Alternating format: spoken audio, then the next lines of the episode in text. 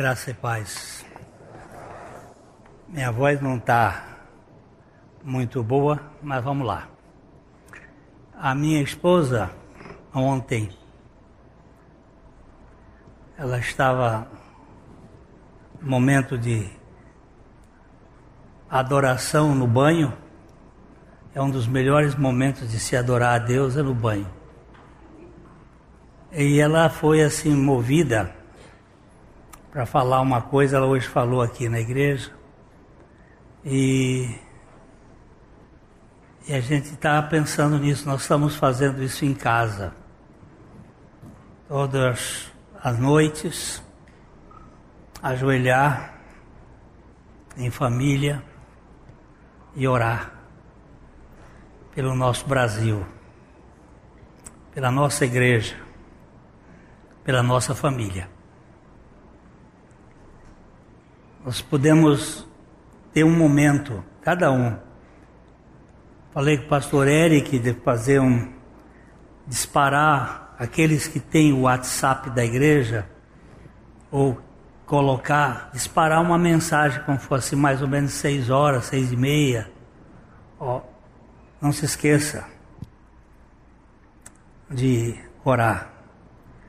Ela hoje chamou a atenção daquele, daquele texto Segunda Crônicas 7, a partir do versículo 11, quando Salomão havia feito o templo.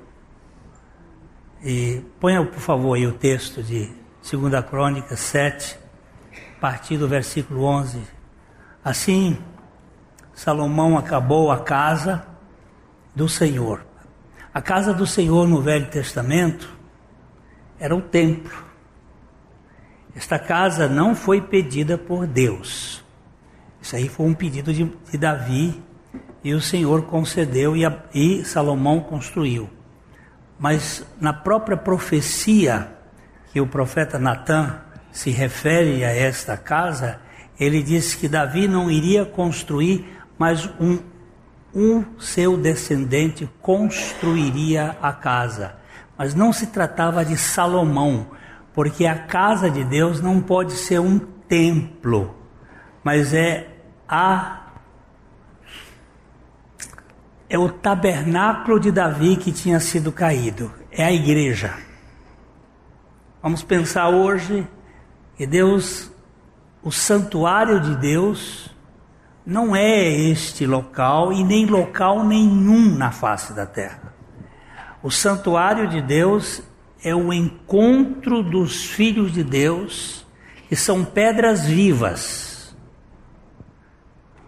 E ele, naquela tipologia do Velho Testamento, ele, ele fez a casa do Senhor, a casa do rei também, e tudo quanto Salomão intentou fazer na casa do Senhor e na sua casa, é, prosperamente o efetuou. E de noite, o Senhor apareceu a ele e disse: Ouvi a tua oração e escolhi para mim este lugar para a casa do sacrifício.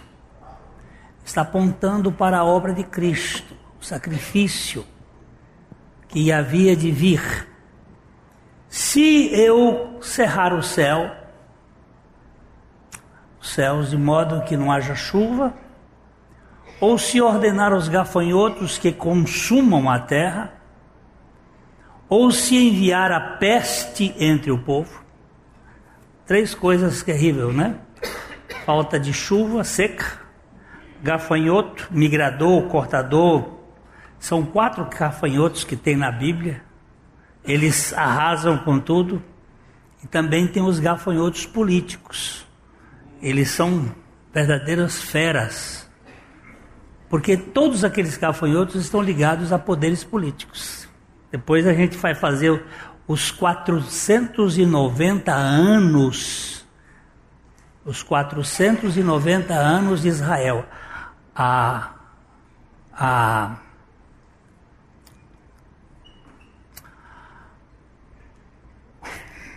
a cronologia de Israel é diferente. Olha, eu vou só dizer uma coisa: existem três ponteiros três ponteiros: o de Israel, o da igreja e o do mundo. Esses três ponteiros estão rodando. Quando eles se juntarem à meia-noite, o Senhor vai voltar. Os três ponteiros estão rodando. Tem os gafanhotos que estão rolando, fazendo as suas obras. E o, o Senhor está preparando. Eles estão muito próximos de se alinhar. O do mundo, o do, de Israel e o, o de, e da igreja. Vão se alinhar os três ponteiros. E o povo de Israel é dividido em quatro períodos de 490 anos. A história do povo de Israel é dividida em quatro períodos de 490 anos. Você está dizendo que você é louco, Glenn? Por isso que ele diz: aquilo que o gafanhoto migrador e o cortador e o, e o gafanhoto transportador, são os quatro gafanhotos, eles não comeram, é o tempo que Deus conta. O resto, Deus nunca conta o tempo da escravidão. A contabilidade de Deus é diferente.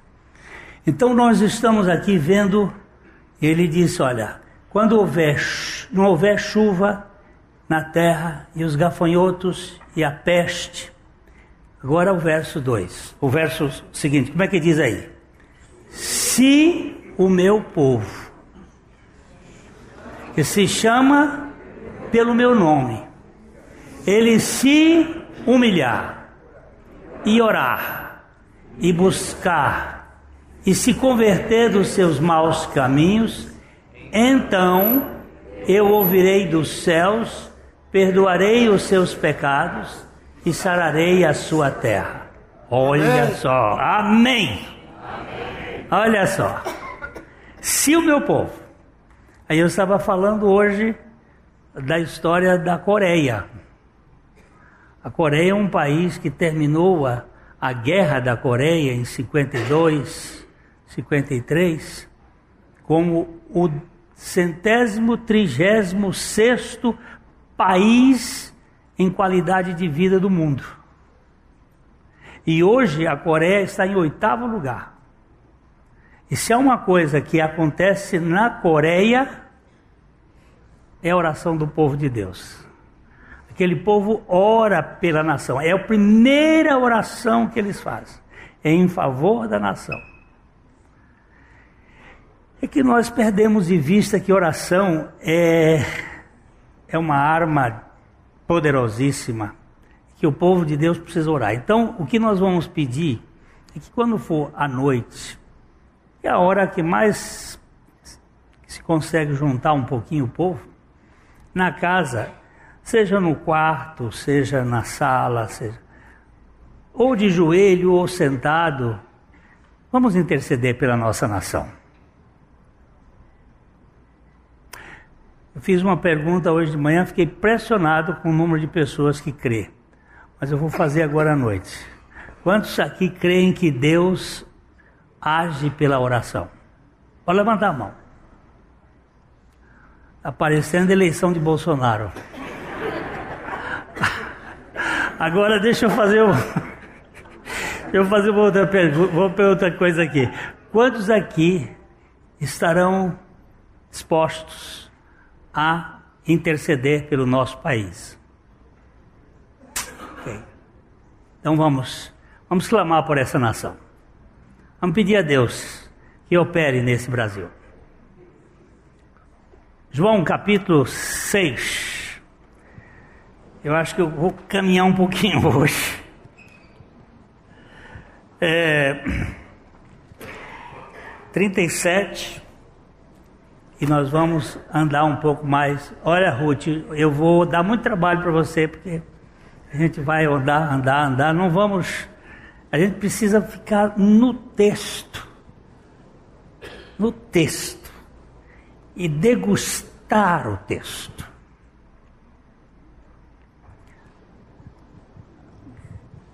Tem umas coisas que a gente só aprende mastigando para desenvolver as papilas gustativas. Então nós precisamos aprender a mastigar o texto. Vem, Senhor, abrir os nossos olhos. Então, verso 37. Todo aquele que o Pai me dá, esse virá a mim, e o que vem a mim, de modo nenhum o lançarei fora. Como é que você entende esse texto?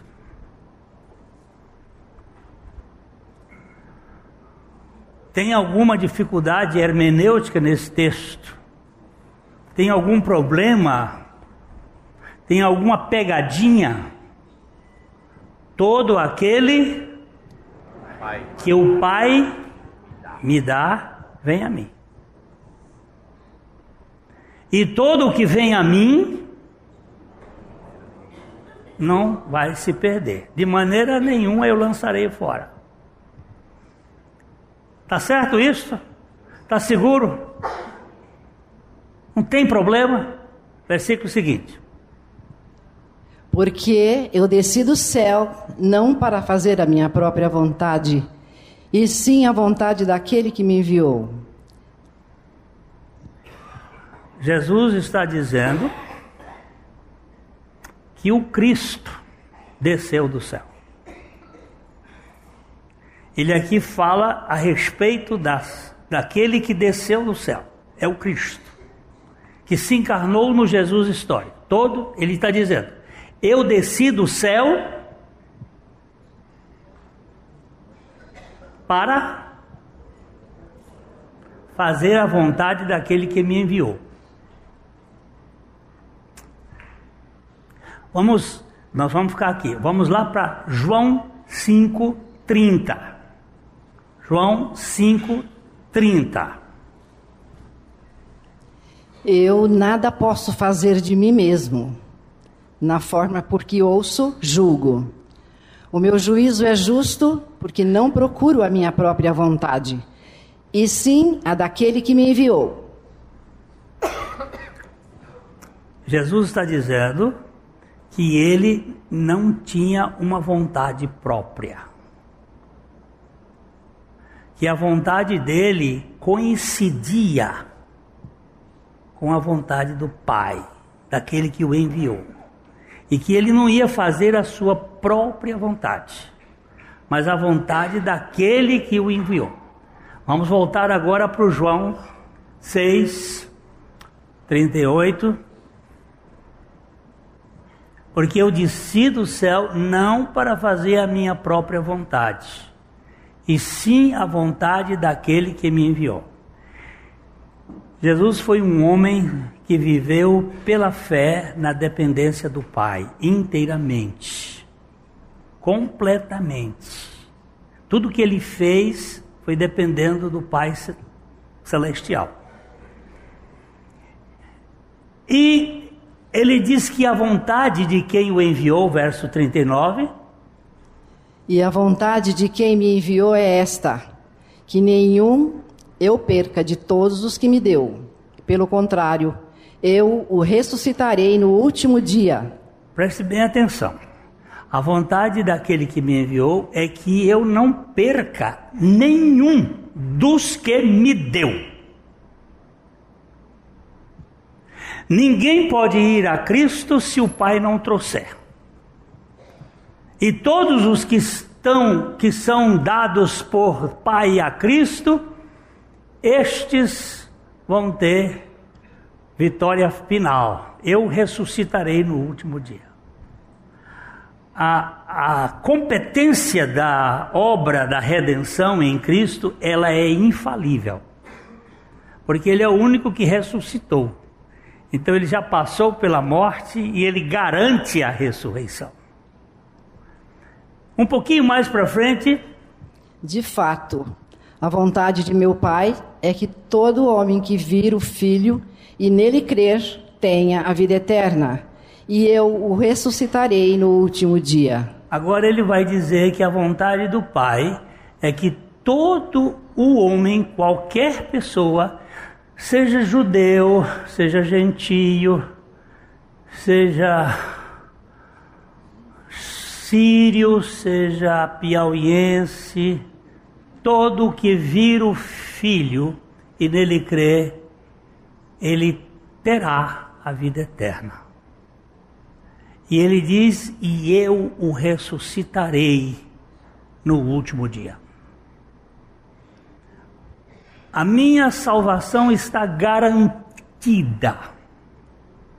Não porque eu sou capaz de corresponder a qualquer coisa que o Senhor fez por mim, mas porque a misericórdia dele capacitou-me a crer e arrepender-me da minha autoconfiança. Hoje de manhã eu fiz uma ideia mais ou menos o seguinte: há um, um mendigo mendigo mesmo, desses que é, recebe o pão por dia para viver. E eu o encontro numa Ferrari. Eu digo, rapaz, como é que você está nessa Ferrari? Quanto é que custa uma Ferrari? Alguém tem a top. Não vem com Ferrari meia boca, não. A top. Hein? Pessoal aqui parece que não admira muito a Ferrari, não, né? Quanto? Hein? Dois milhões e meio. Aí, dois milhões e meio.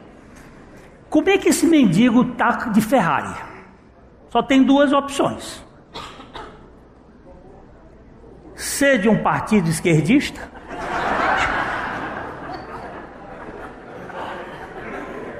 ou ter ganho de presente. Ok? Não tem outro. Ou é ladrão, ou ganhou. Não tem o dinheiro para botar o combustível. É verdade. Mas se ele está naquela Ferrari, só tem duas opções ou roubo ou presente. Agora, eu não tenho justiça. Eu sou indigno. Eu sou um cafajeste. Eu sou corrupto por natureza. Quem diz isso para você? A minha Bíblia. A minha Bíblia diz que o meu coração é desesperadamente corrupto. É interessante que na palavra corrupto tem PT. E a minha natureza é desesperadamente corrupto. Não, eu sou livre hoje, estou tô, tô, tô, tô na fase final. Então a minha natureza é perversa, tanto quanto a deles. Em nada melhor. A única coisa melhor que eu tenho é a Ferrari da justiça de Cristo a mim imputada. Foi dada foi me colocada no coração. Agora, a vontade de meu Pai é que todo homem que vira o Filho e nele crer, não existe exceção. Todo que vira o Filho e nele crer, eu ressuscitarei no último dia. Você sabe o que, que aconteceu? Veja o verso 40. Verso 41. Murmuravam, pois, dele os judeus, porque dissera: Eu sou o pão que desceu do céu. Presta bem atenção nessa palavrinha aqui começar. Murmuravam. Por favor, dedo na palavra murmurava. Goguzou. Vamos embora, aumenta o texto. Eu, Gilberto, você ainda vai ter que fazer aquele negócio para sair de uma vez para não ficar fazendo esse negócio miúdo assim. Olha lá. Gogunzo, de derivação incerta. Murmurar, resmungar, queixar-se, dizer algo contra em um tom baixo, como se fosse um arrulho das pombas, aqueles que confabulam secretamente aqueles que se queixam com descontentamento. Mas essa palavra, olha, arrulho das pombas. Você já viu como é que pomba arrulha? Corrupto, corrupto, corrupto, corrupto. Não é? É assim que eles arrulham, corrupto, corrupto. A murmuração é a peste da natureza humana sem a graça de Deus. Eu vi uma frase de Spurgeon hoje dizendo assim: mais vale dez minutos de oração do que um ano de murmuração ou reclamação. Hoje nós vivemos numa sociedade opressora e cheia de problemas, e a maioria das pessoas com quem eu tenho convivido, inclusive no meu espelho, é a hora em que eu convivo com alguém indesejável, é a tendência maligna da murmuração, de reclamar, de criticar. Que, cara ali. Ora, os caras ao invés de sentar à mesa e degustar do pão que disse eu dou meu minha vida para o alimento de vocês, eles começaram a gerar problemas, a murmurar, pois que história é essa? Eu sou o pão que desceu do céu. Aí eles vão querer saber como é que é. Diziam e diziam não é esse Jesus, o filho de José?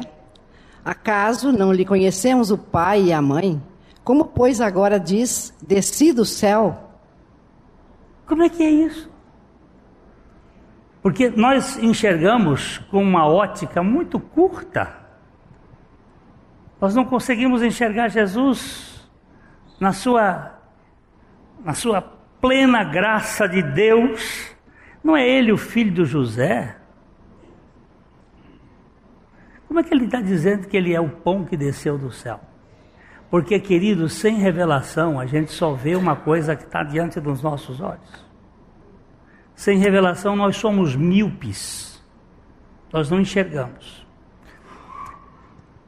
Respondeu-lhe quem? Respondeu-lhes Jesus: Não murmureis entre vós. Ao verso 44. Ninguém pode vir a mim se o Pai que me enviou não o trouxer e eu o ressuscitarei no último dia. Aí Jesus vai e colocou a ninguém. Não fique murmurando, porque ninguém pode vir a mim se o Pai que me enviou não o trouxer. Ele não se ele não se impacientou com aquela turma. Ele simplesmente disse: Ninguém pode vir a mim se o Pai que me enviou não o trouxer.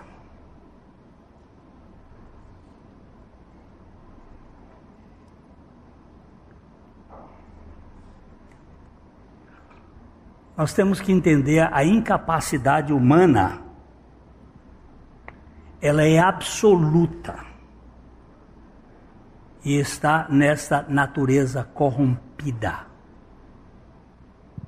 Ninguém pode vir a Cristo se não houver uma atração do Pai. Se o Pai que me enviou não o trouxer, aperta o dedo no trouxer.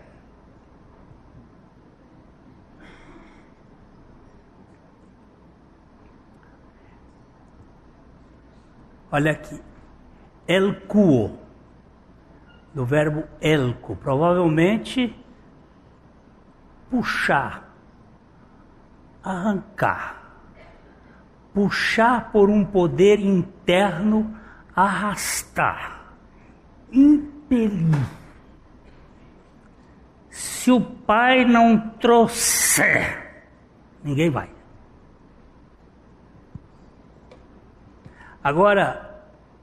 Vamos para João 12, 32. João 12, 32. E eu. E eu, quando for levantado da terra, atrairei todos a mim mesmo. Agora preste atenção aqui o verbo atrairei. Taca o dedo aqui. É o mesmo verbo. Existe um poder atrativo de Deus. Olha, é o mesmo verbo. Ó. El cuo, puxar, arrancar, puxar por um poder interno, arrastar, impelir. O Pai nos impele a Cristo, nos traz a Cristo, e Cristo nos atrai a Ele para que nós experimentemos o poder redentivo. E o poder redentivo é graça dos pés à cabeça, ou da cabeça aos pés. É tudo dele, por ele e para ele. Glória, pois, a ele eternamente. Amém.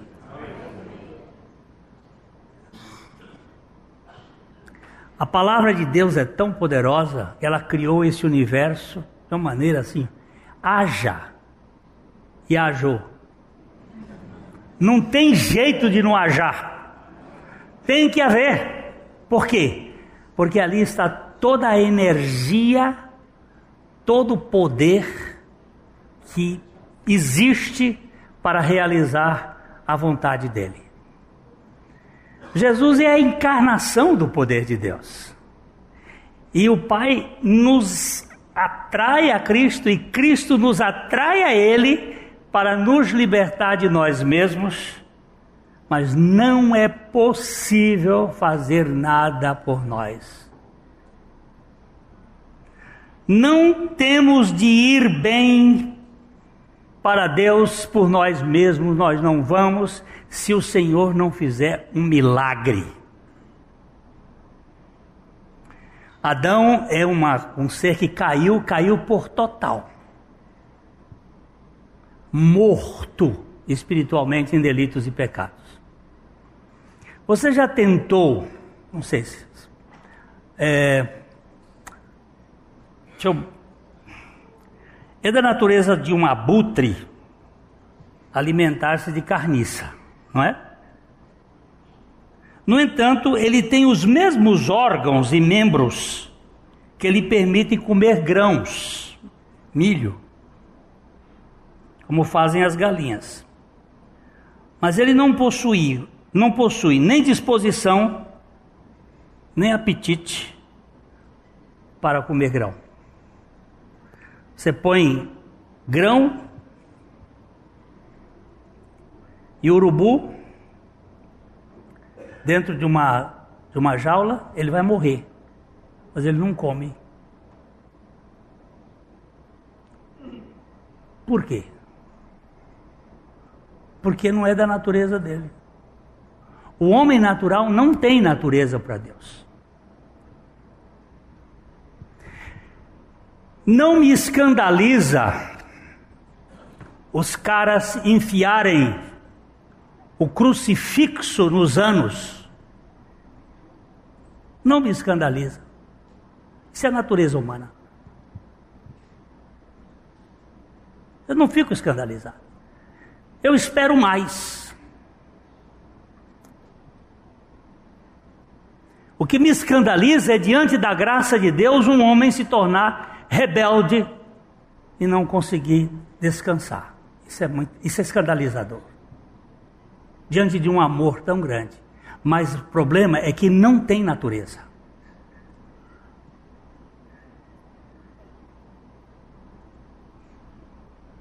É da natureza do porco se chafurdar na lama.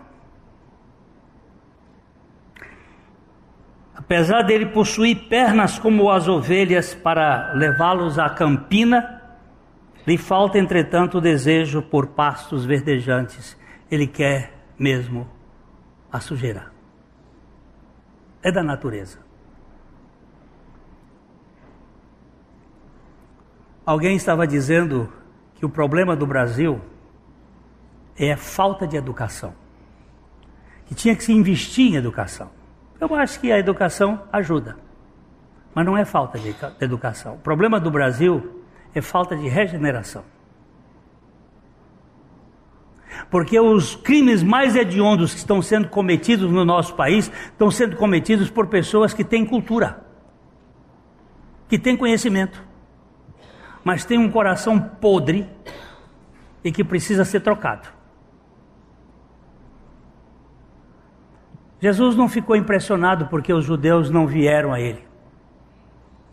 Ele disse que ninguém pode vir a, a mim se o Pai que me enviou não o trouxer e eu ressuscitarei no último dia. E aí ele usa uma expressão do profeta Isaías. Que é esse texto foi me dado quando meu filho nasceu, em 1975. Esse texto, aperta o dedo aqui nessa cruzinha, por favor. Vai aparecer Isaías Apertou? Isaías 54, 13. Agora aperta aqui Isaías 54, 13.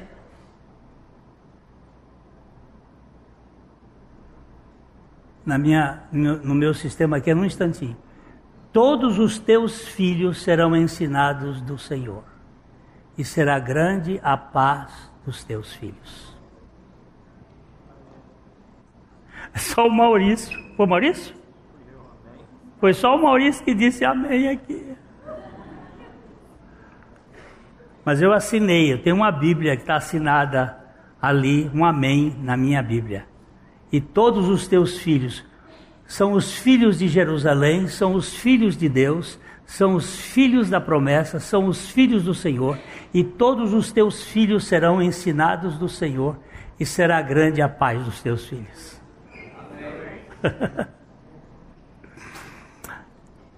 Há alguns anos atrás eu li uma história que me emociona só de pensar. Mas era um, um casal de velhos americanos, tinham dois filhos, eles primeiro morreu a mãe, depois morreu o pai, e eles tinham dois filhos bem de vida, top foram criados conhecendo a palavra, foram criados na igreja, mas se tornaram é, autossuficientes.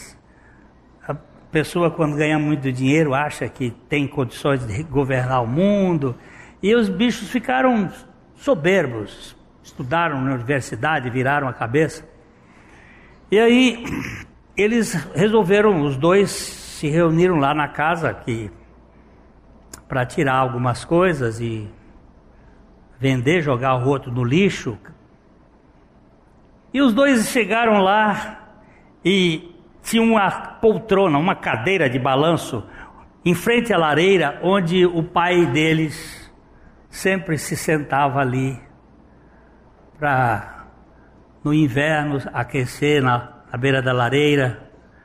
E eles começaram a conversar, disse assim: você se lembra das bobagens do papai?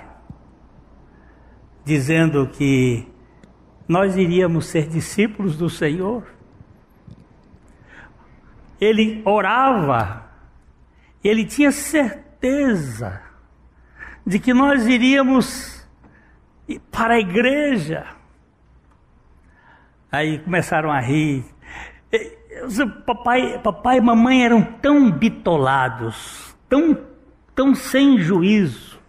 Eles achavam que a morte de Jesus na cruz ia resolver alguma coisa.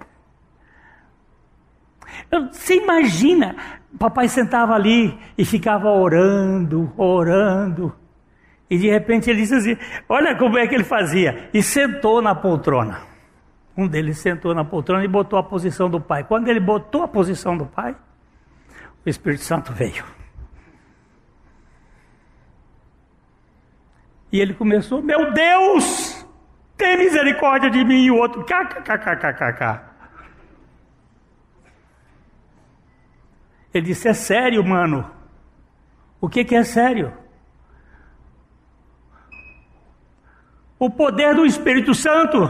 Eu estou vendo quem eu sou.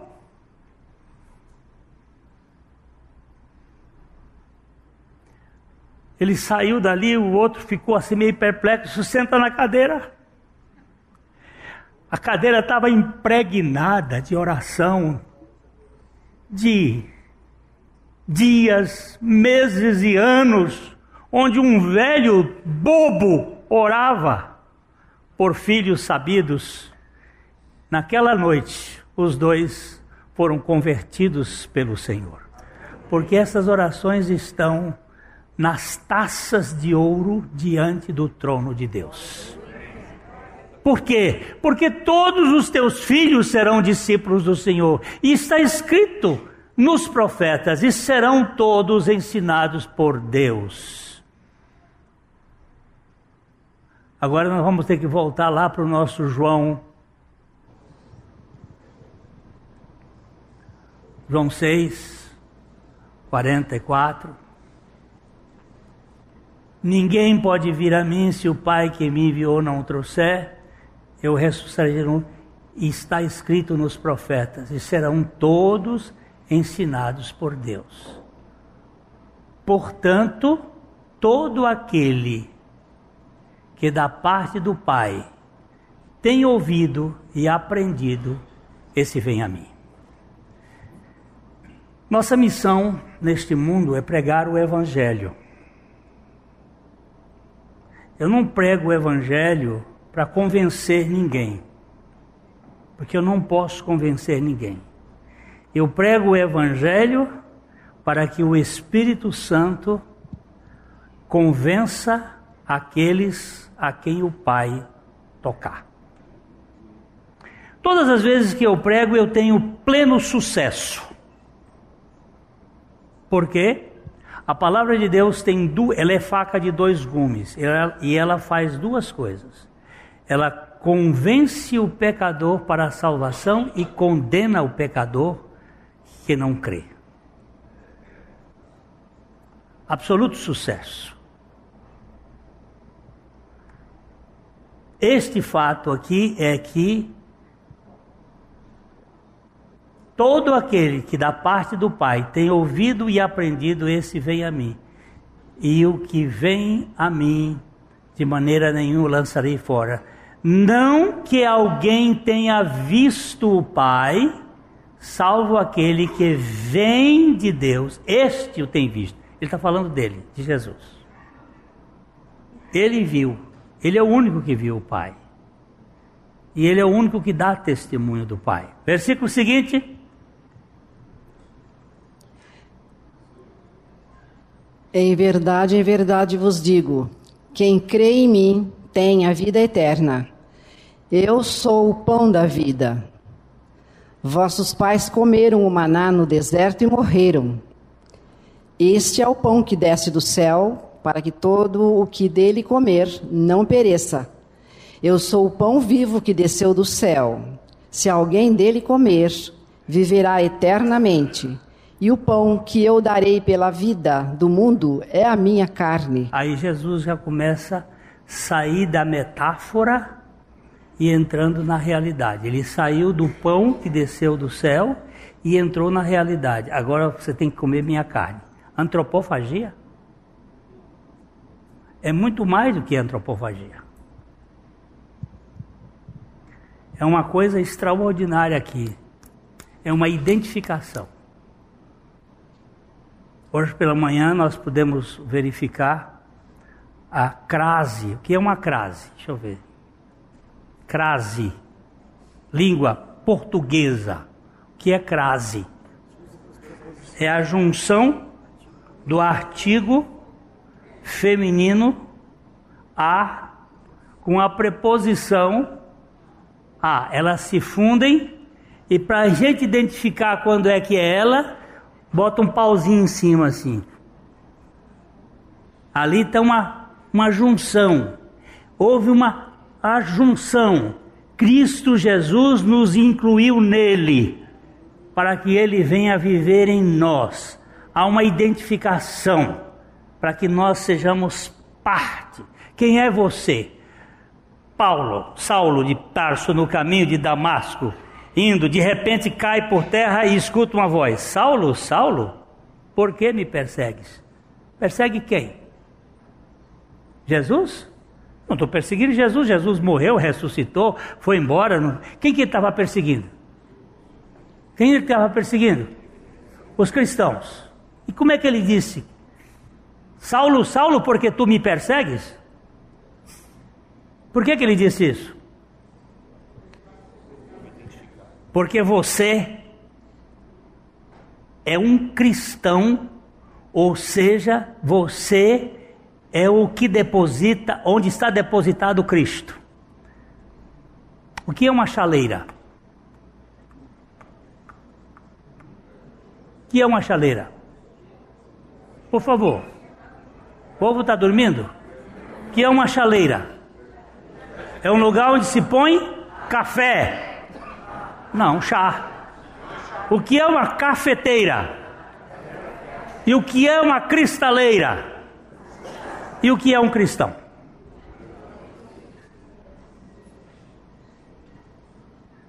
Identifica.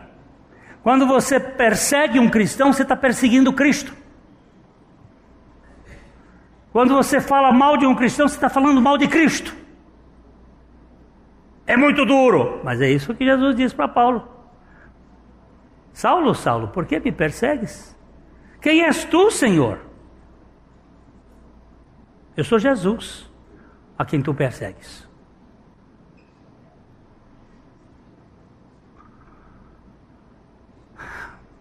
Só um pouquinho mais e a gente vai tomar a ceia. Olha só. Eu sou o pão que desceu do céu, se alguém comer, viverá eternamente. O pão que eu darei pela vida do mundo é a minha carne. Aí Disputavam, pois, os judeus entre si, dizendo: Como pode este dar-nos a comer a sua própria carne?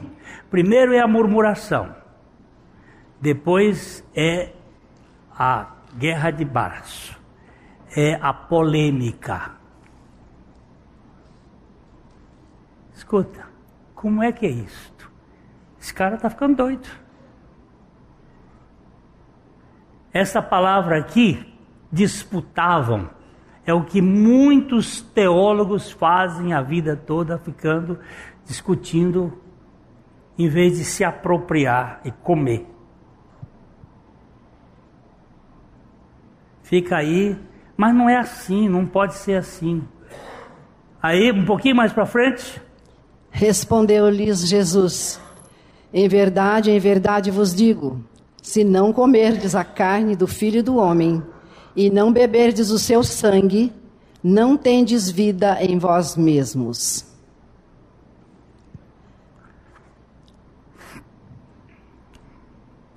Isto aqui está todo voltado para o Calvário.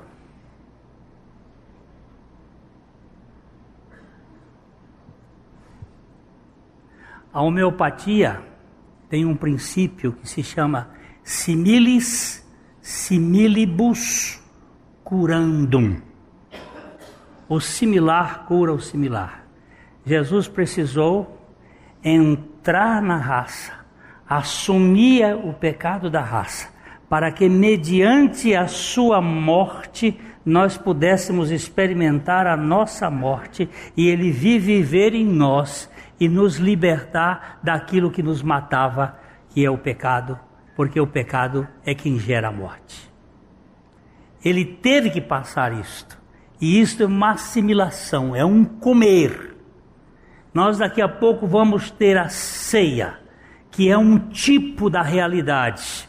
Mas a realidade é que de fato eu como Cristo. Eu vivo de Cristo. Ele é minha, meu pão. Mas é um pão espiritual. Só que a gente não entende se quer, quer ver na, na forma física. Um pouquinho mais para frente. Quem comer a minha carne e beber o meu sangue tem a vida eterna.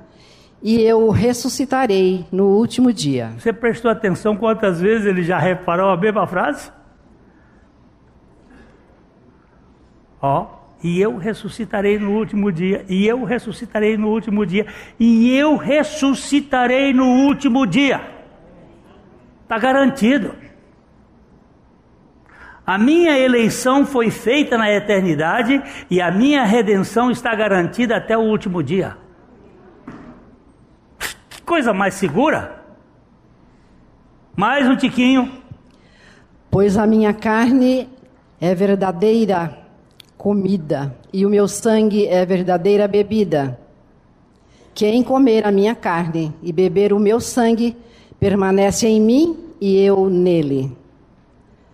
Assim como o Pai que vive me enviou, e igualmente eu vivo pelo Pai, também quem de mim se alimenta, por mim viverá. Nós vamos ter que depois pisar aí para lá e para cá, porque eu já descobri o seguinte: você faz pregações de pontinhos aqui, de três, quatro pontos, faz aqui, e fica tão bonito, mas não é comida.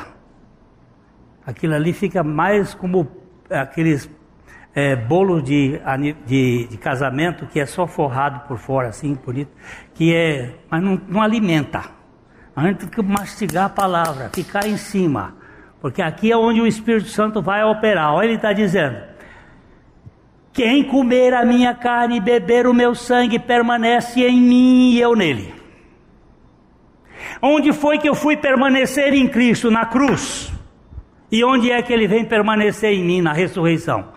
Eu nele, ele em mim. Eu nele, ele em mim. Na cruz, eu nele. Na ressurreição, ele em mim. Na cruz, ele me atraiu. Eu estava lá. Na ressurreição, ele veio disse: E nós viremos e faremos nele morada. Ele vem viver em mim. Pá, pá, tudo Deus. E eu recebo, porque eu estava morto. Foi uma vivificação e uma redenção perfeita. Assim como o Pai que vive me enviou, e igualmente eu vivo pelo Pai. Você está vendo como ele disse? Eu não vivo por mim, eu vivo pelo Pai. Também quem de mim se alimenta, por mim viverá. Este é o pão que desceu do céu. E nada semelhante àquele que vossos pais comeram, contudo morreram. Quem comer este pão viverá eternamente. Que deu aleluia dessa igreja. Viverá eternamente, gente, viverá eternamente. McCain tinha uma nenenzinha linda de três anos, uma das filhas dele, e ele estava numa região sem recursos, século XVI, a criança pegou uma doença e morreu, e ele teve que cavar sepultura para enterrar a filha, e à noite ele tinha que pregar. Ele enterrou a filha, foi para o seu gabinete, um desespero: como é que eu vou falar para este povo? E tinha um, uma placa em cima da sua mesa e dizia assim: A minha graça te basta, porque o meu poder se aperfeiçoa na fraqueza. Uma placa onde essa menina havia pintado as letras, alguma, alguma cor, ela estava diferente, mas a palavra graça era uma cor só. E ele tem uma das grandes mensagens sobre o poder que se aperfeiçoa na fraqueza, comendo a carne de Cristo, porque não pode ser outra coisa senão este poder maior. Este é o pão que desceu do céu. Estas coisas disse Jesus quando a ensinava em Cafarnaum.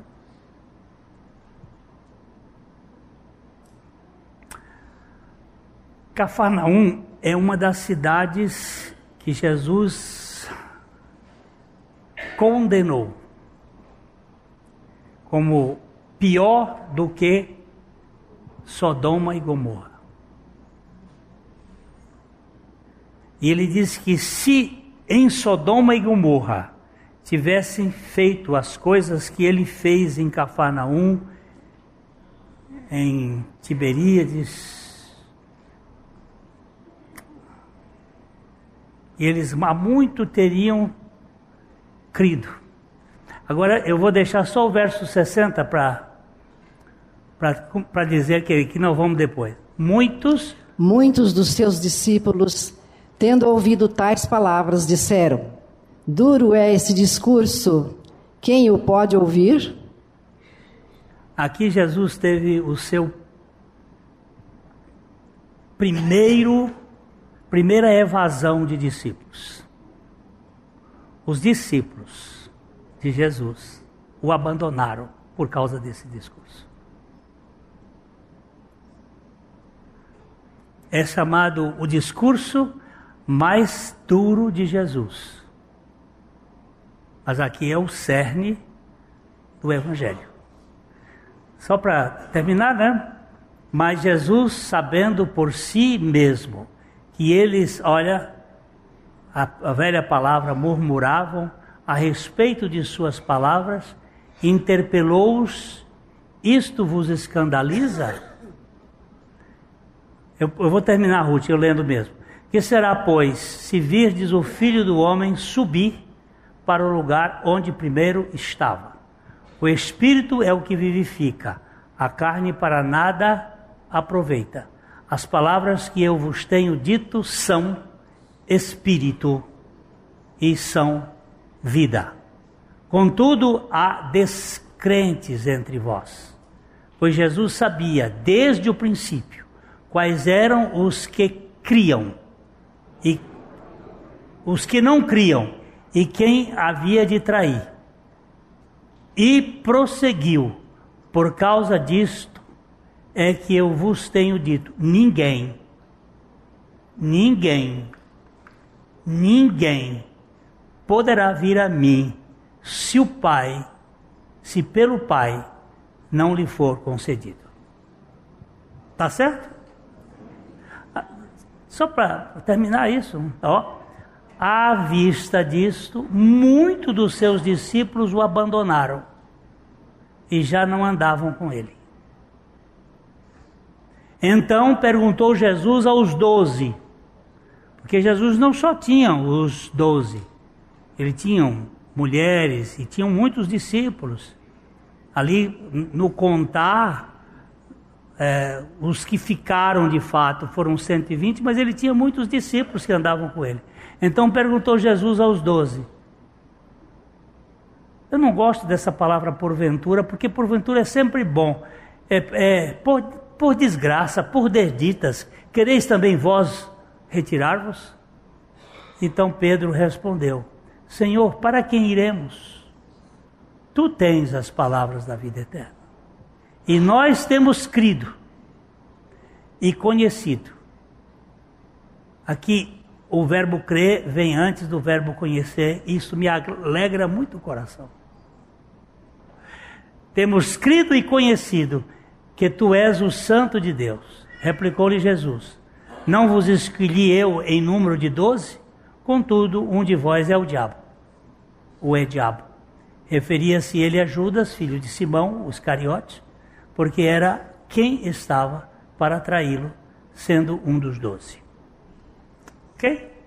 A gente termina aqui dizendo o seguinte: é uma honra, é um privilégio,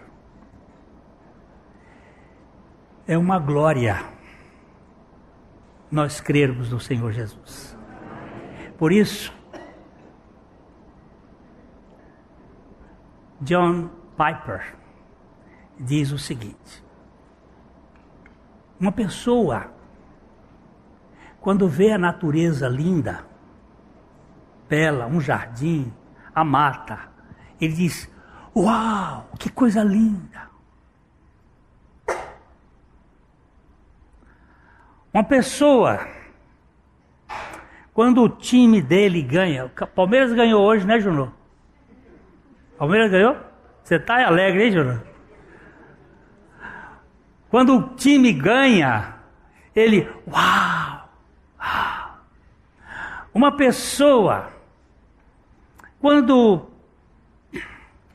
a natureza, o seu time. Me dá um outro exemplo aí. Que a pessoa alegra. Hã? Quando um filho se forma. Mas, hein? Quando Bolsonaro ganhar a eleição? Mas o que ele lamenta é o seguinte: a adoração, o louvor da igreja é pífio. Sabe o que é pífio?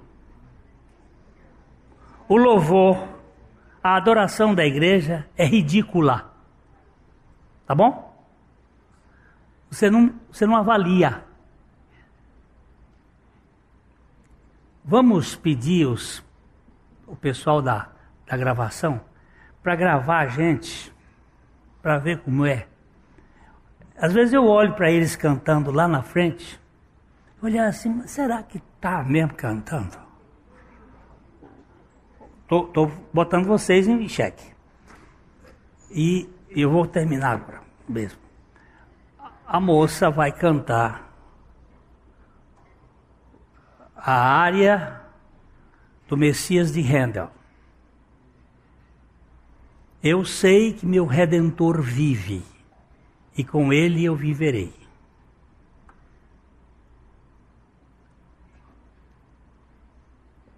De repente, está lá o maestro regendo,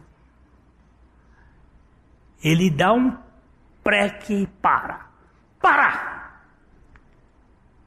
Minha filha, você crê no que você está cantando? E ela disse: Creio. Então cante. De tal maneira que os que não creem, ao ver você cantar, vão chegar também à possibilidade de crer.